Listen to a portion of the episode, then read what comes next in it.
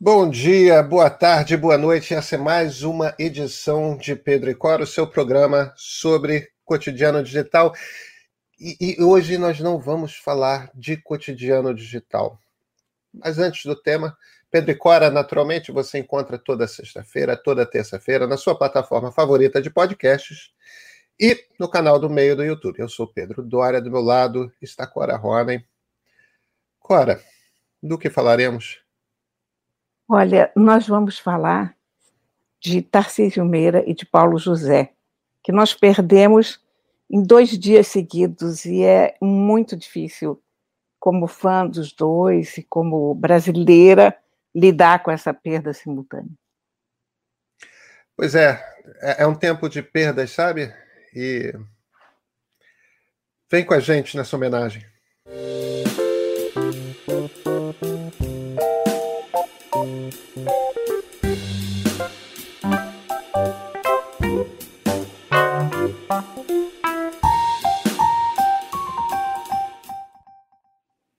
Cora, é, semana.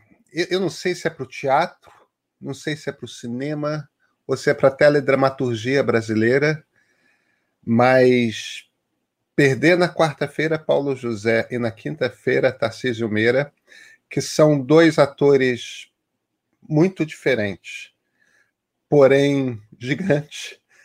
É... Que derrota, Cora! Eu acho que a perda é para tudo, sabe? A perda é, é para a essência do que é Brasil. A, a nossa memória mais remota de quem nós somos. Quando você tem dois atores icônicos, como eles foram, cada um à sua maneira, isso, isso se tece no nosso DNA. Para a minha geração, para as gerações mais perto da minha, eram o Shazam e o Xerife, né? O Capitão Coragem, tudo isso faz parte de uma lembrança tão antiga, que é a lembrança nossa, que é, somos nós. Quando você tira esses caras de cena, você tira uma parte de quem você é, uma parte das suas referências. É, é horrível, horrível. É, eu, a, a, minha referência inicial do Paulo José é pelo cinema. É, foi, foi meu. Acho que meu primeiro contato, tipo, quando ele me chamou a atenção.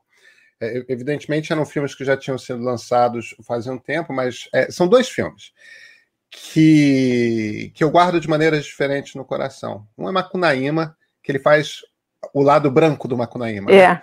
É, com, tem o Grande Otelo, que faz o, o, o, o Macunaíma negro, e o Paulo José fazia o branco. O filme do Joaquim Pedro de Andrade eu não gosto particularmente de cinema novo, não, mas eu adoro Macunaíma, eu acho uma adaptação tão feliz do, do livro do Mário de Andrade.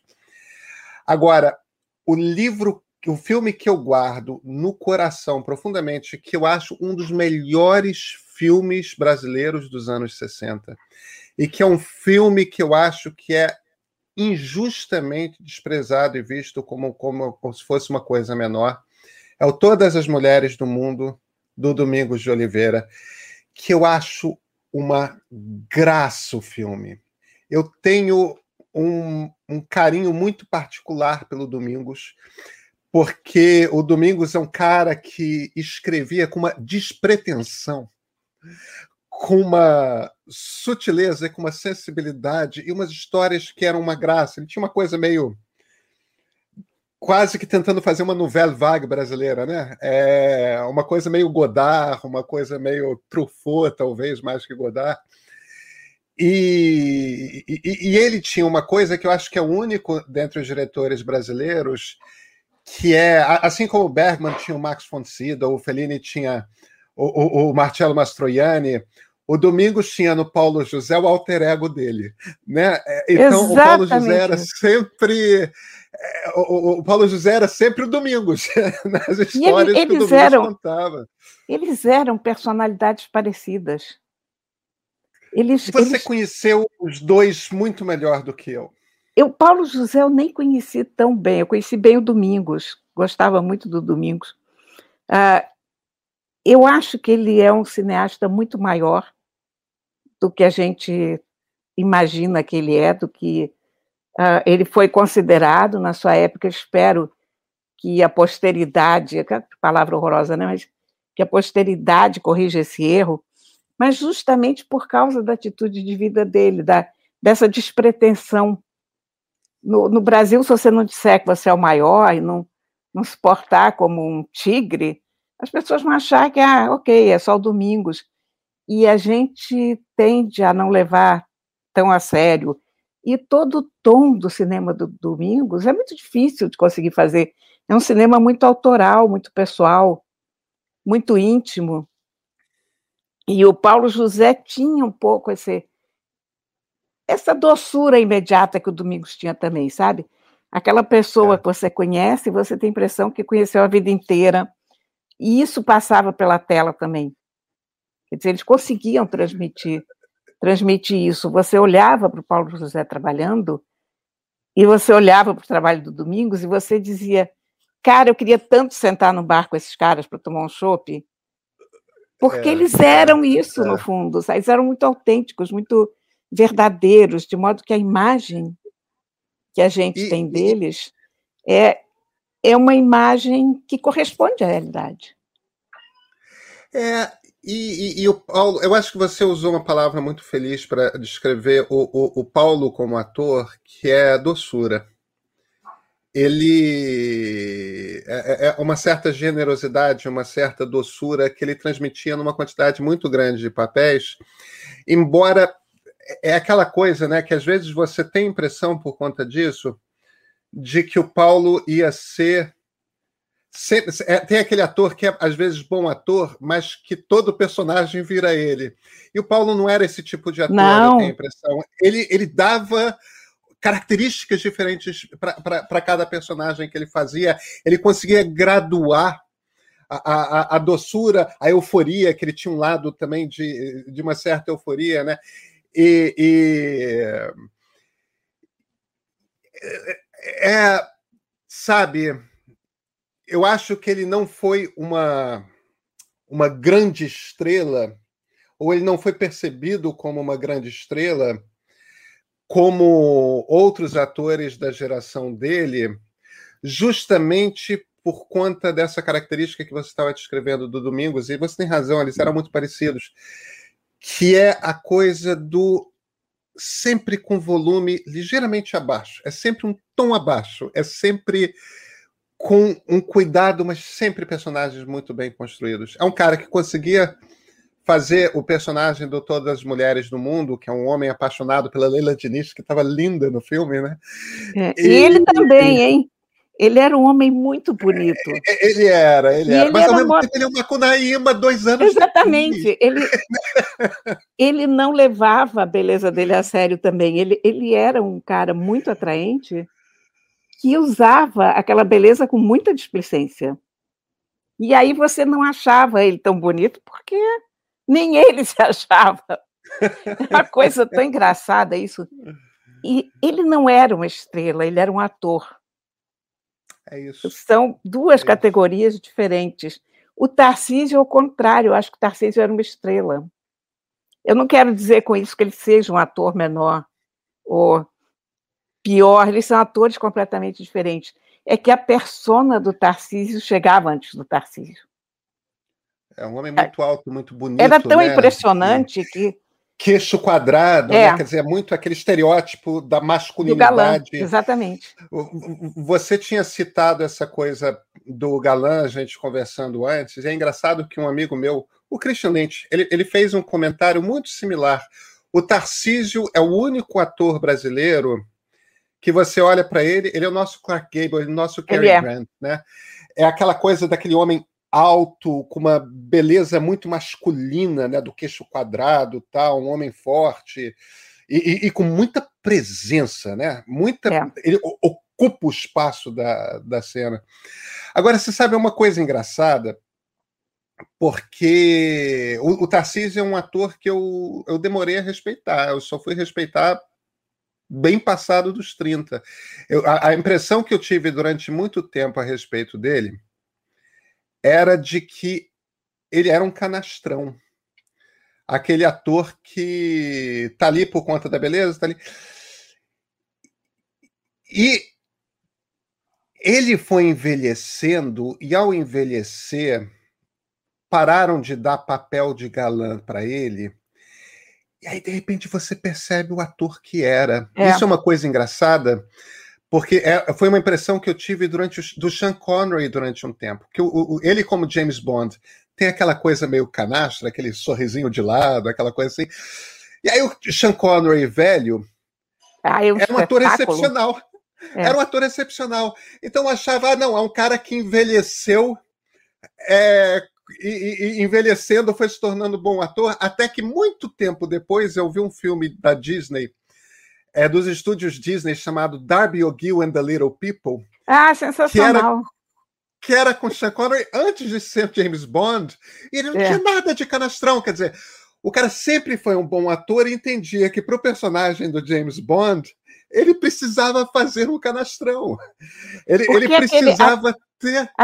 A, verdade é que os filmes do James Bond só se sustentam pela ironia. Aquilo só é. funciona é. se você não levar a sério. Você imagina levar aquilo a sério, não dá. Porque não é para levar a sério, né? Eu acho que muitos dos papéis do Tarcísio mais jovem em telenovela exigia um pouco que ele fosse um Clark Gable, né? Que ele fosse aquela coisa do, né, do, do olhar, do, do, do, do sorriso de lado, tal. O papel numa telenovela às vezes exige isso do ator e na verdade ele entregava o que o personagem precisava. Não era que ele mais velho tivesse se tornado um bom ator, é só que ele tinha a sensibilidade de entregar o que, que era necessário para o papel. Eu vou dizer uma palavra que não não é exata para o caso. Ele era uma vítima do seu look.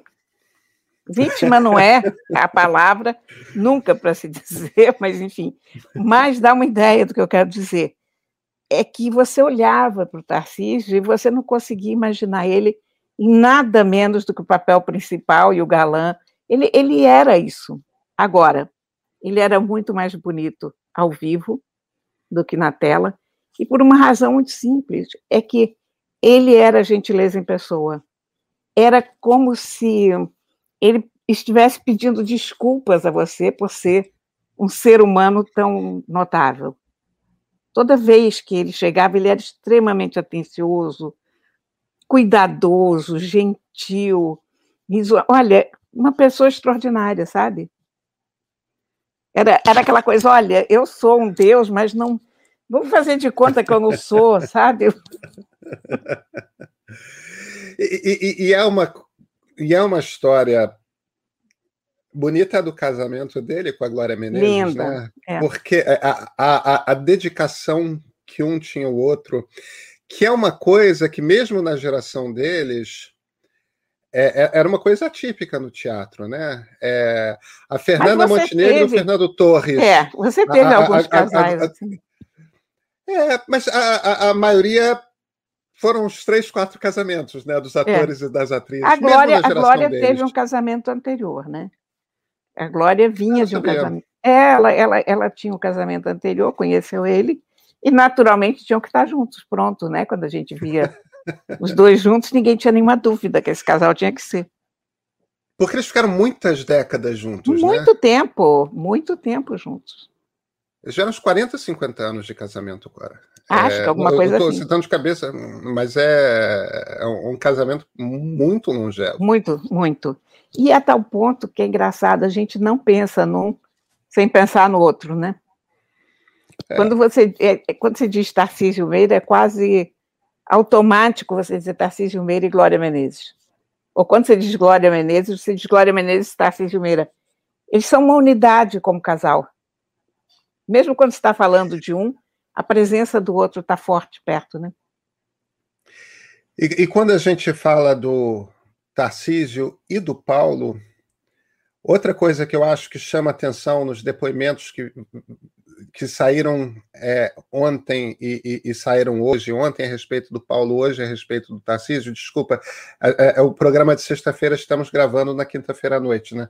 Então, por isso que eu estou usando o, o, ontem e hoje. É, o afeto dos amigos. Isso. O afeto dos amigos. Isso não é verdade para todos os atores e todas as atrizes. É, grandes atores, grandes atrizes, às vezes não são boas pessoas.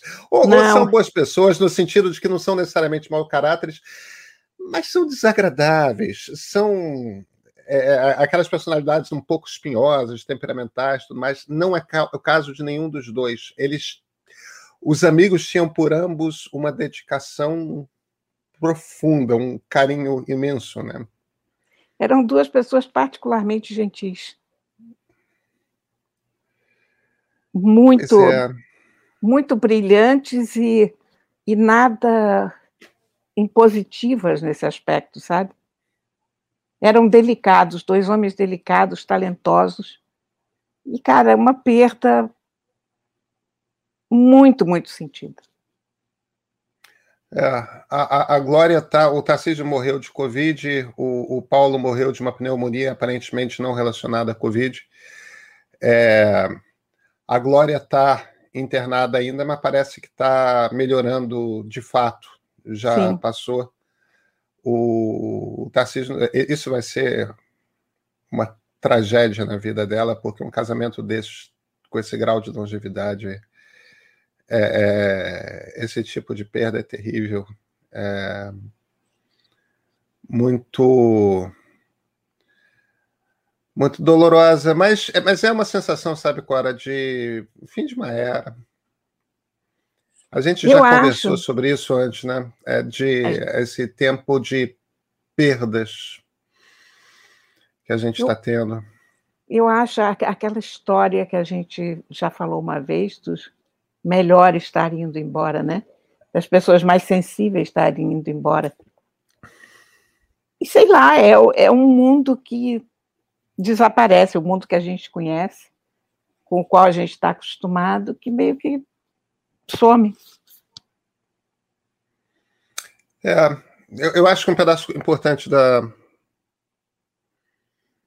da dramaturgia brasileira realmente se perdeu. O, o Domingos morreu no ano passado, né? É, eu.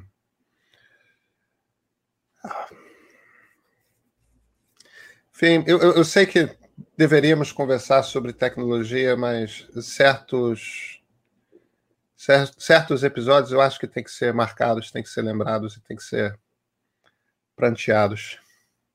É isso aí. Celebrados, né? É, talvez no caso deles eram octogenários. É. é. Celebrados. Tiveram vidas incríveis e, e, e, e ambos construíram um pouco do que é ser Brasil, né? um pouco de brasilidade. Então, Exatamente. Fazem parte do nosso DNA. É, fazem. Fazem sim. Cora, nos vemos na terça-feira? com certeza e com algum assunto mais para cima. Mais para cima e mais digital, certamente. Isso.